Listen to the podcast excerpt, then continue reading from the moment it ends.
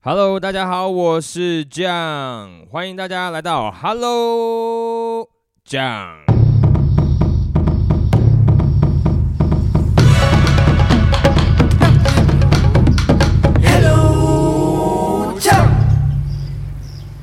OK，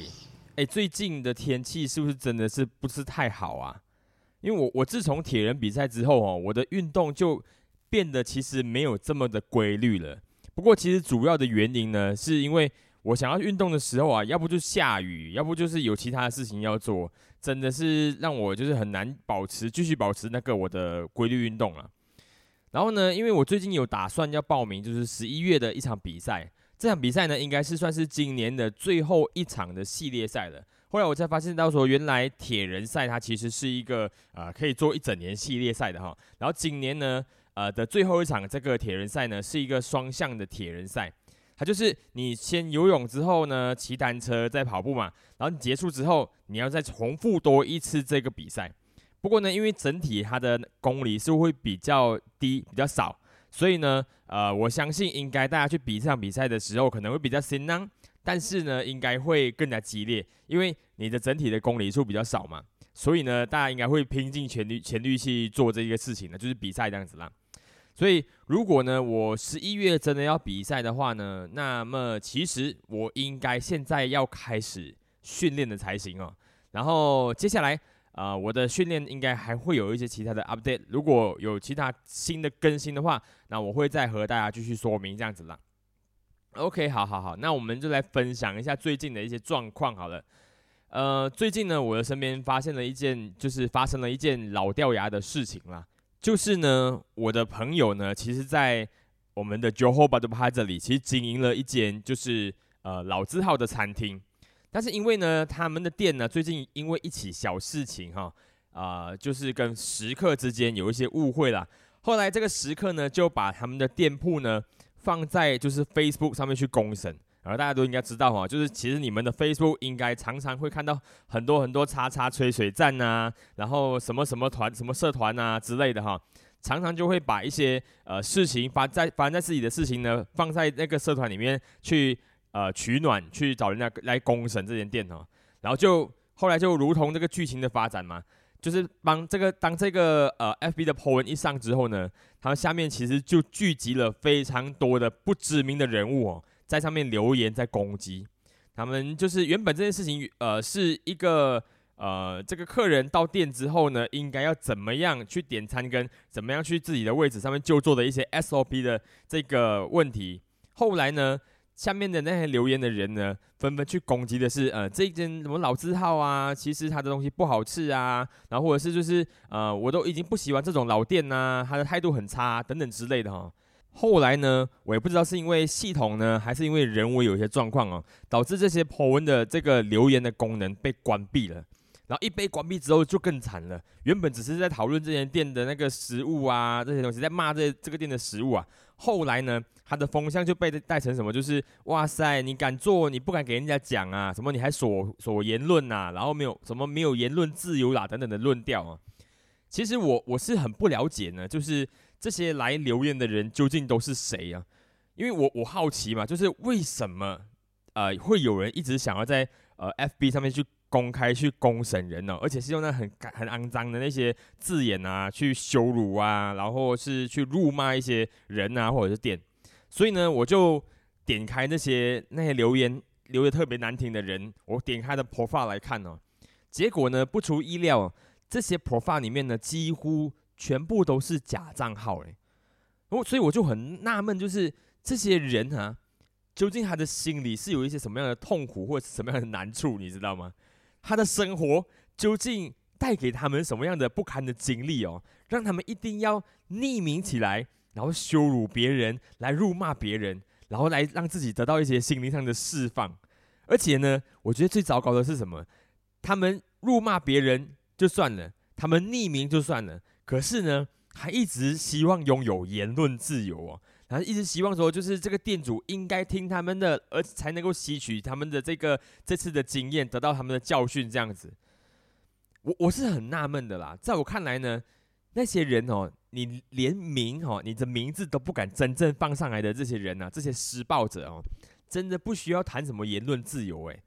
因为你知道吗？就是有些人会认为说，就是匿名这件事情哦，匿名这件事情可以保护一些人，他在集权的状态之下哦，可以用一个比较安全的身份呢，来把他们遭遇到的事情去公布出来嘛。但是我觉得这些东西是取决在说你是在被打压的情况下，或者是你在谈论你的遭遇的时候，不是用一种就是呃酸言酸语啊，或者是怒怒骂的状况去去跟告诉人家这件事情的，了解吗？他是你去诉说一段经历，但是因为你的人身安全需要被匿名所保护，然后你才用匿名的。但是这些人呢，他们连名字、连照片都不敢给大家看，然后他们却在那边高喊需要言论自由。但是你给真的给他这个自由之后呢，他却滥用这个自由。当你一直想要用言论自由来掩饰自己的恶行这件事情的时候啊，我就觉得说，这样的言论自由对那些真的一直苦心在争取言论自由的人来说，是一种羞辱。你知道我的意思吗？我觉得那个对他们都来说都很不公平，所以呃，这件事情是一件很老掉牙的事情啦，老掉牙了。我觉得呃，每次三不五时就会有这种自以为就是嗯遭遇了很多不幸的人，然后在上面在在一些在一些就是公开的场合去羞辱一些人，或者是羞辱一些事。我觉得，如果你真的要用这么样的字眼，这么样攻击性的字眼的话，那你是不是应该要尝试对自己的言论负责呢？你写一下出处嘛，对不对？你让大家知道说你是谁，为什么你会有流量的言论？我们至少知道说，原来这一个人真的搞不好，我们知道你的遭遇之后，我们还帮你抱不平呢，对不对？所以，如果你要施暴，如果你要在网言网络上面做这样的事情的话，我觉得你公开好了，你公开你的名字，你不要就是用言论自由来掩饰自己的暴行啊！我是很想要好好的谴责这样的一个对象啊！我也希望我自己的朋友们，希望里面呃不会有这样子的人呢。可以的话，嗯，你你秉持着一个一个原则好不好？就是呢，我们可能呐，我们可能没有办法百分之百的就可以秉持着，就是不把自己的快乐建立在别人的痛苦。上的这个标准，好，因为我们有些时候在生活中，有些时候确实是会不经意的把你自己的快乐建立在建立在别人的痛苦之上。那我觉得，如果我们后来会反省，都还好。但我只是希望大家可以不会有一个减少一一个至少的原则，是我们可以不会希望别人的快乐都是因为我，而不是别人的痛苦都是因为你呢，好不好？所以，呃，我觉得这些呃带群众去攻神啊、带风向的人啊，这样的方式呢。呃，是不值得，也不应该去效仿和鼓励的。而且我也特别讨厌那一句话，就是什么要红我们就让他红这样的话，我觉得很霸道，这样的话很霸道。嗯，像是一种哦，用无用一种无赖啦，一种无赖的那种这种这种呃对待方式啦。所以我希望这样的事情可以越越来越少。但是我觉得这种事情是不会越来越少的。我只希望说啊，可能有在听我 podcast 的朋友，或者是我自己身边的朋友，可以不要成为这样子的人呢。可以的话，你如果真的有话想要对那个人说的话，那你直接告诉他，然后用你真实的姓名，用你真实的身份，然后呃，用一个理智的舆论。即使是你要对他发脾气，麻烦你你你也告诉他你是谁，好不好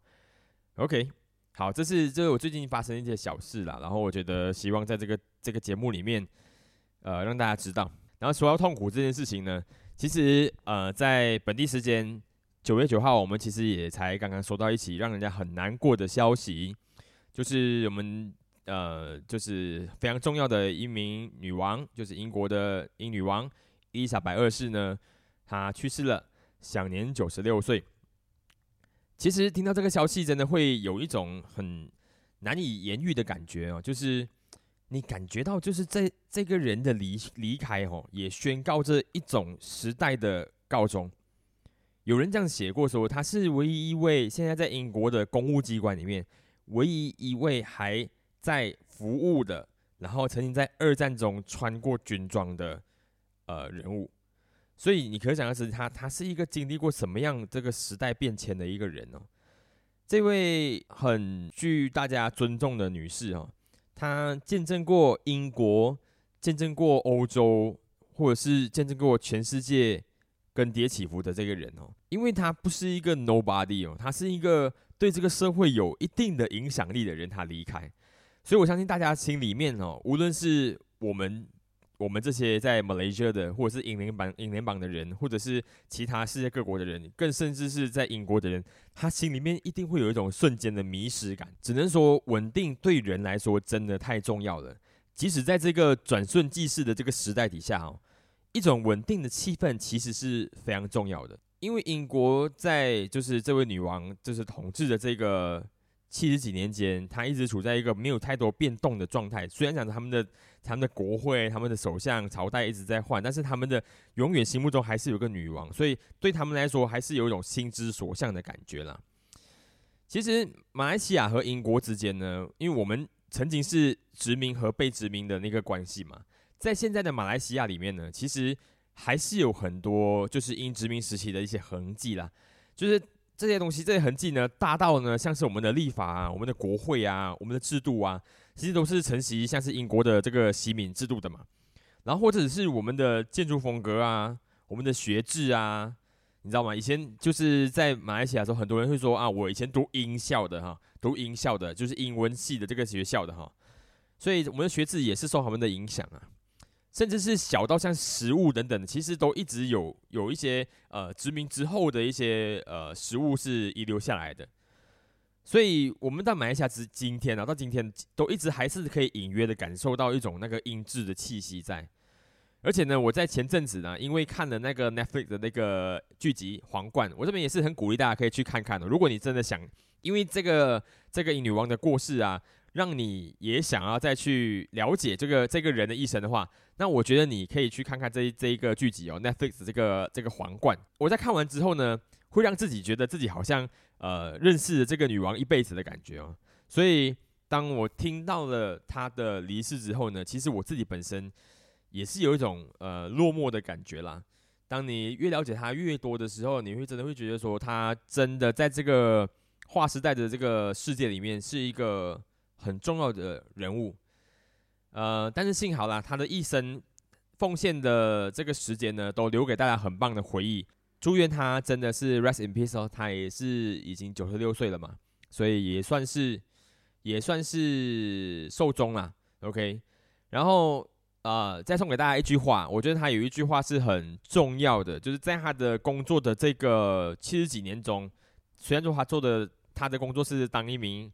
君主啦。但是他在这个过程中，其实他有一句格言是，呃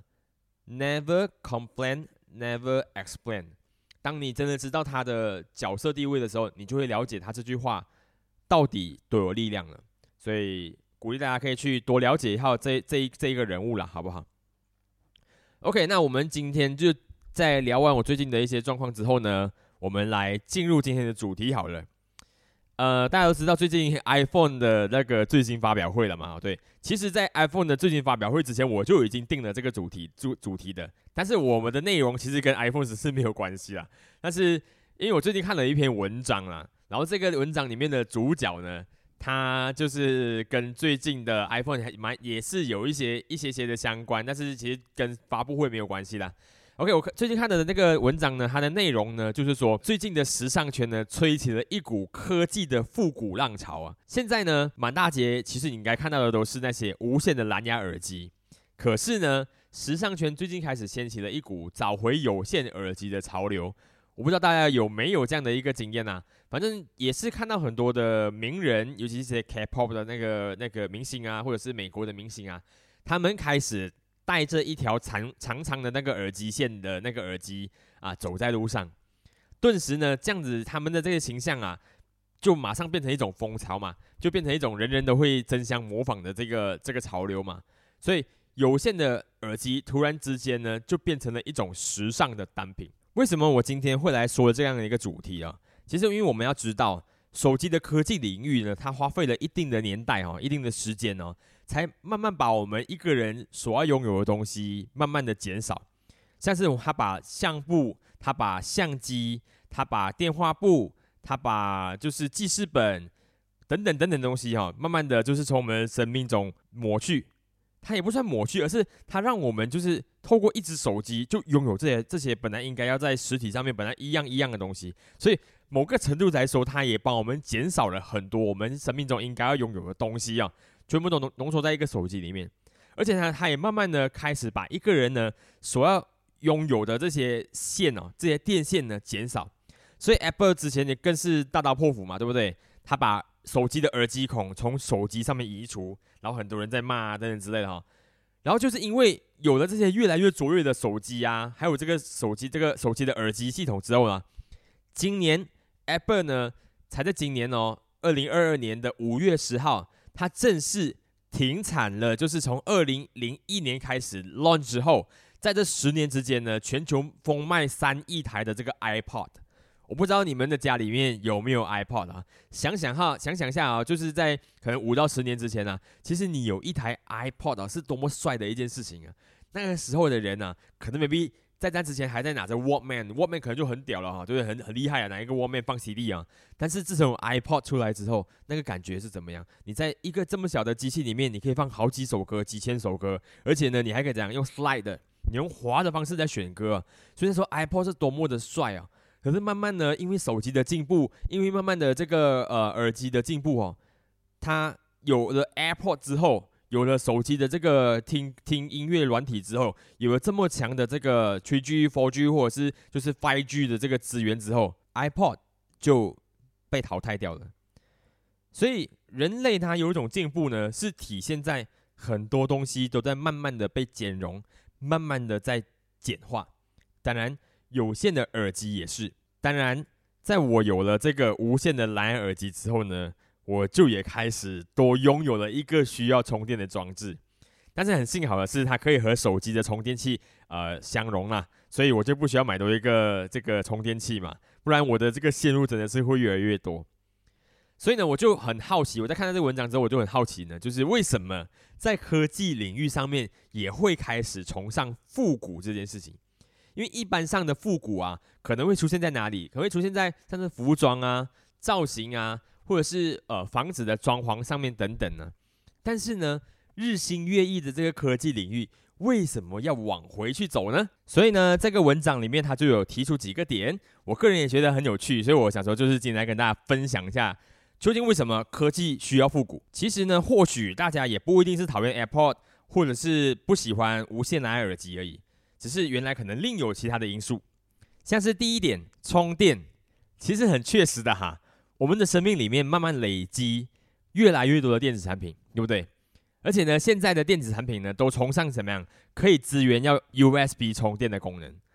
所以不知道你是不是也和我一样有同样的问题哦？就是我的笔电是需要充电的，我的 iPad 需要充电的，我的手机需要充电的。有些人。还不止一只手机哦，他有两只、三只手机，一只公务机，一只私人机，一只小三机，对不对？然后呢，我的 AirPod 也是需要充电的，然后还有我的运动手表也是充需要充电的。所以这些东西呢，我在办公室上班的时候啊，我就要轮流的哦，我要记得帮这些东西都充电，因为有太多需要充电的东西的。所以耳机倒不如我们用回那些不需要充电的有线耳机，不是更好，对不对？所以这一点是第一点，我觉得蛮有意思的哦。大家复古是因为我不想要再充更多的电了。OK，好，这是第一点。第二点是什么？第二点就是售价的问题咯，就是因为无线蓝牙耳机的售价其实不便宜哦，像是一般的这个 AirPod 哦，它其实都要马币要八九百块钱的，是不是？所以有很多人应该还是没有办法负担的，很多人还是可能 maybe 就是更倾向就是用原本就是手机里面有附赠的那个耳机就好了，对不对？所以即使现在你觉得很多的无线蓝牙耳机，在市面上流通，有很多人都在用无线的蓝牙耳机，对不对？但是你还是可以看到很多人他在使用这个就是有线的耳机，因为售价其实不是很亲民。但是呢，其实呃我自己知道的啦，现在有很多那个无线的蓝牙耳机，它的品牌其实都呃品质也很棒，售价其实也很亲民了。像台湾也是有好几个品牌的在在在呃市场上面流通着的，只是他们。没有办法像，如果你是用 Apple 的手机的话，他们就没有办法像是 Apple 跟那个 Apple 的那个关系这样子。因为像我用 Apple，我用手，我用 Apple 的话，其实它有一种无缝接轨的感觉。当我在使用的时候，它感感受度会更好啦。所以，呃，第二点，大家会想要复古，就是用用回这个有线耳机的原因，也是因为呃，无线蓝牙耳机目前的售价还是偏高的。当然，我相信将来在越来越多的这个无线蓝牙耳机的品牌出来之后，或者是大家更加广泛、大程度的在使用呃无线蓝牙耳机之后，它的售价一定会再往下降的啊，这是我相信的啦。当然，这次的这个呃 iPhone 十四的这个 launch 啊，所以其实它也是有推出了几款新的呃，这最新的 AirPod 啦。OK，好，第三点，大家会想要就是呃复古这个耳机的。耳有线耳机的这件浪潮的这件事情，也是因为就是它是一个耳朵上的时尚感，有吗？其实耳朵上面除了戴那个耳环之外呢，你你挂一个耳机，其实也是蛮 fashion 的哈。所以有线耳机在这个潮流之下，它就变成是像是一种时尚的单品，所以它佩戴起来，它不会让你有一种就是很 out 的感觉啊，不会让你有一种落伍的感觉，反而呢，它可以增加你自己那种个性。就是有一种，就是那种，啊，你们都在用这个无线蓝牙耳机啊？哦，我现在都不想用了，因为我觉得那很烦呢，我还是用回有线耳机比较好啊。OK，所以这样的一句话出来的时候，那感觉哇塞，你的整个审美的个性都出来啊。所以它是它慢慢的变成一种呃时尚的单品，很多人为了表彰自己的个性，他开始用回一些复古的单品，然后耳机也被是呃选在这个单品里面的其中一种哦，所以。呃，这是第三种，再来是第四种。第四种我觉得很有趣啦，就是为什么呃耳机他们可以在耳机上面寻求复古啊？第四种这个东西，在我看到我就是觉得蛮有趣的，跟大家分享一下。就是第四呢，它是指的是希望在有限的耳机之中获得自由。我觉得这句话也是很有趣哈，因为一般上呢，我们会因为有线耳机而失去自由吧，对不对？像是我们戴上耳机之后啊。我们的手机是不是一定要跟在我们的身边才可以？如果你的裤子刚好就没有口袋啊，然后你没带包包的话，你出去买东西，你又想要听这歌啊，哇塞，那个那个状况是真的是很混乱啊！你就是会一直这样，你不知道放哪里才可以啊，因为你就拿这嘛，你没有你没有口袋又没有包包。如果即使你有包包啊，你可能也会因为你要拉包包啊，或者是就是你要怎么样啊，会那电线会卡在你的包包啊，然后或者是你要用的时候，那电线就会卡缠在一起等等之类啊，其实。拥有耳有有线的耳机对我来讲啊，它是一种失去失去自由的感觉啊。可是呢，为什么我这边会说，就是拥有耳线有线的一个耳机会让你呃重获自由啊？是因为呢，我们其实在戴着我们有线耳机的时候，无线耳机的时候啊，因为别人常常不知道原来我们在戴着耳机，所以他可能会尝试跟你讲话。但是如果你戴着有线耳机的话，别人看得到你正在用耳机，所以一般上呢，他看到你正在用耳机，无论你是在听歌，或者是你在讲电话，或者是你在看影片，无论你是在地铁上，或者是你在工作的时候啊，你戴着蓝牙耳机的时候，一般都不会有人去打扰你哦。所以它某个程度上来说，哈，你用了有线耳机之后啊，它起到一定程度的物理的隔绝作用。你就可以让你从你的人际交人际的这个交际过程中获得自由。那我是觉得这个想法也是蛮有趣，而且我也很是很赞成啊。就是我我们现在就是有一些这样的问题嘛，就是我戴着我虽然我戴着蓝牙耳机，它确实。呃，这个蓝牙耳机确实让我是可以，就是戴着耳机的时候呢，我可以离开我的手机，甚至我可以离开我的办公室，只要那个范围不要太远的话，其实我可以，可能我到我的办办公室楼下啊，或者是我去上厕所啊，有电话来的话，我其实也不需要一一直拿着手机嘛，所以它其实某种程度是对我来说是一个很方便、很便利的一件事情。但是呢，我还是无法去否定哦上面说的这四点，就是为什么。耳机也可以走向这个复古的浪潮啊，但是我还是觉得说这些应该都是一些短暂的潮流啦，因为我自己真的认为无线蓝无线蓝牙耳机它的使用真的是有它的便利性的，它可以在我们的工作中带给我们一些帮助，也可以帮我们带来更多的安全啦，像是在开车的时候啊等等之类，可以提高我们的专注度，也不会被这更多的东西去去牵牵绊住了，可你。开车的时候，那个绳子拉到啊，等等之类，有很多很多的那个的可能性啊。所以我觉得它只要可以帮你的生活带来方便和帮助，那么它一定有它存在的这个价值，然后也有它持续可以发展和使用的这个理由啦。当然，这个复古潮流的事件呢，其实也带我们去醒思了一下：我们真的有需要使用到这些产品吗？又或者是说，我们有需要使用到那么多吗？然后在科技一直在进步、在往前的时候，那我们究竟要守着什么？然后什么是需要被持续守护着的？然后即使科技再发达，我们都不能够把这些东西给遗弃的呢？所以我其实，在探讨这个“复古”这个词的时候，也是非常有趣哦。我在看到一篇文章在讨论复古这件事情，它题目是“为什么年轻人就是着迷在复古”。然后我们从这个古这个古着啊，就是复古的这个服装来看这个时代的这个世代的价值，在这个文章里面呢，他去帮这个复古去做定义，但是呢，其实他比较倾向是帮服装啦，因为他是从古着来去探讨嘛。他说复古文化其实可以适用在任何的领域啦，他常用 retro 这个字眼，这个复古这个字来形容。然后其实那个像服装产业的话，就会用 vintage。哦，古古着风是最普遍的、最具代表的产物嘛。然后现代的 retro 是有经过重新的融汇的，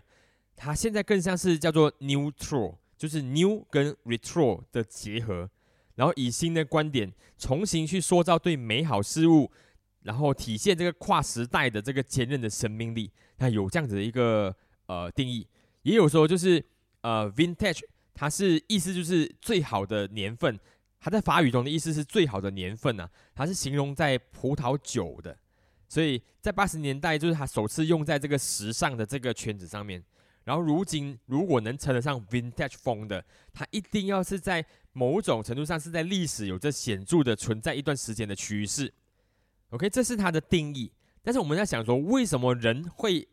就是着迷在这个复古的状态下面？其实他的文章里面也是有想到，就是人们。还要是对当前的时代自我的期许有不满的时候哦，他可能就会透过唤醒唤起他生命中的记忆来疗愈他的心灵，来寻求一些呃社会的适应。或许呢，着迷古物是源自未察觉的潜意识。他这个是呃有去访问过，就是。呃，有一间学校的心理系助教啦，他的这个心理系叫成大心理学系，就是我的学校啊。但是我没有看过这个助理啦，助理教授我没有看过啦，叫做呃徐新平哦，不知道有没有认识的。反正他这是他的一种对啊，人为什么会着迷在复古的状态下面。然后里面有再继续解释说，就是每一次怀旧的这个复兴啊，都是过往年代的进化版本。因为世界在未知的走向下面呢，人们普遍感到不安，感到不确定。然后当代的复古多过滤的负面的情绪，只留下过去的安全和稳定，是寻求舒适感的表现。哦，这就就是在更深刻的就是表现出为什么人会希望回到复古的状态里面去。其实他的解释里面也可以看得到了。其实，在你说的复古好了，就是某 maybe 我们讲说七十年代的建筑好了。当时候在建造这个七十年代的建筑物的时候，他们里面也有应该也有很多负面感的，就是可能会是可能是对设计的可能过于前卫的被人家抨击呀，或者是对安全性的这个担忧啊。但是呢，因为可能 maybe 七十年代，现在我们都有进入二十一世纪了，所以那时候七十年代的那时候的建筑，对我们来说，我们已经。不知道当下的那种负面的情绪的，但是我们看见它的美好存在。可能以前人在这个建筑的感受里面有生活过的那个情境啊，有欢笑过的啊，有使用的痕迹啊，所以我们会直接把那些负面的东西过滤掉，只留下那些比较安全的、比较稳定的那种感受。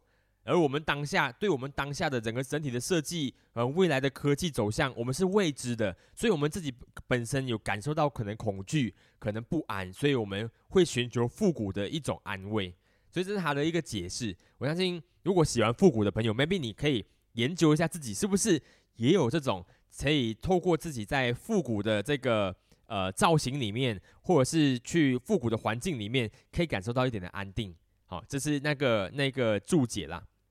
当然，除了寻求这种稳定之外呢，其实他也在讲，他也只讲到，就是在这个资讯蓬勃的科技年代啊，当你的内心认知和现实有落差的时候，有一些人就会出现一种反刍的思考，就是指他对现实感感到没有什么没有什么前景的时候，他对现实感到无力的时候，他就会陷入一种负面的情绪，然后他做出一种想要脱离现状的反应。像比方说，像是还要排排斥掉那种讲求速度啊、效率的生活心态，他就会希望自己可以回到那种呃复古的事物里面，因为那种他觉得是一种慢的状态，可以让他感觉到 relax。所以复古的反扑也可能是呃现在这个世世界的人哈对抗这种快时尚的选择，就是利用旧物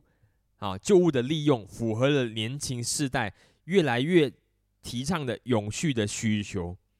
所以大家可以各自回到自己的内心里面探究一下。如果你也是一个喜欢复古的人，那你究竟是基于什么原因去找那种复古的感受？这些定义和解释其实都非常有趣，很值得大家去思考。然后最近最近呢，其实有一项非常非常非常复古的事情，如果大家有持续去关注的话，我觉得你们可以去看看呢。就是接下来。会有一个新的仪式，一个一个旧有的仪式，就是英国的新一任君主查理三世要继位。他要继位的时候呢，就会有一个登基的大典哦。你要知道哦，这个大典呢是流传超越千年的仪式啊。整个欧洲哈，目前只剩下英国还有着这种君王的登基仪式啊。而且呢，距离这一次就是接下来要准备的这次登基大典呢，上一次举行的这个仪式的时候啊，就是。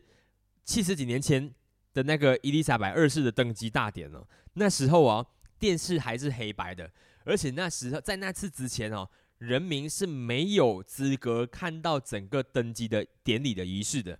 然后那一次，伊丽莎白二世呢，决定用全国就是呃有线电视的这个呃直播的方式，让大家都可以看到究竟君王是怎么样登基的。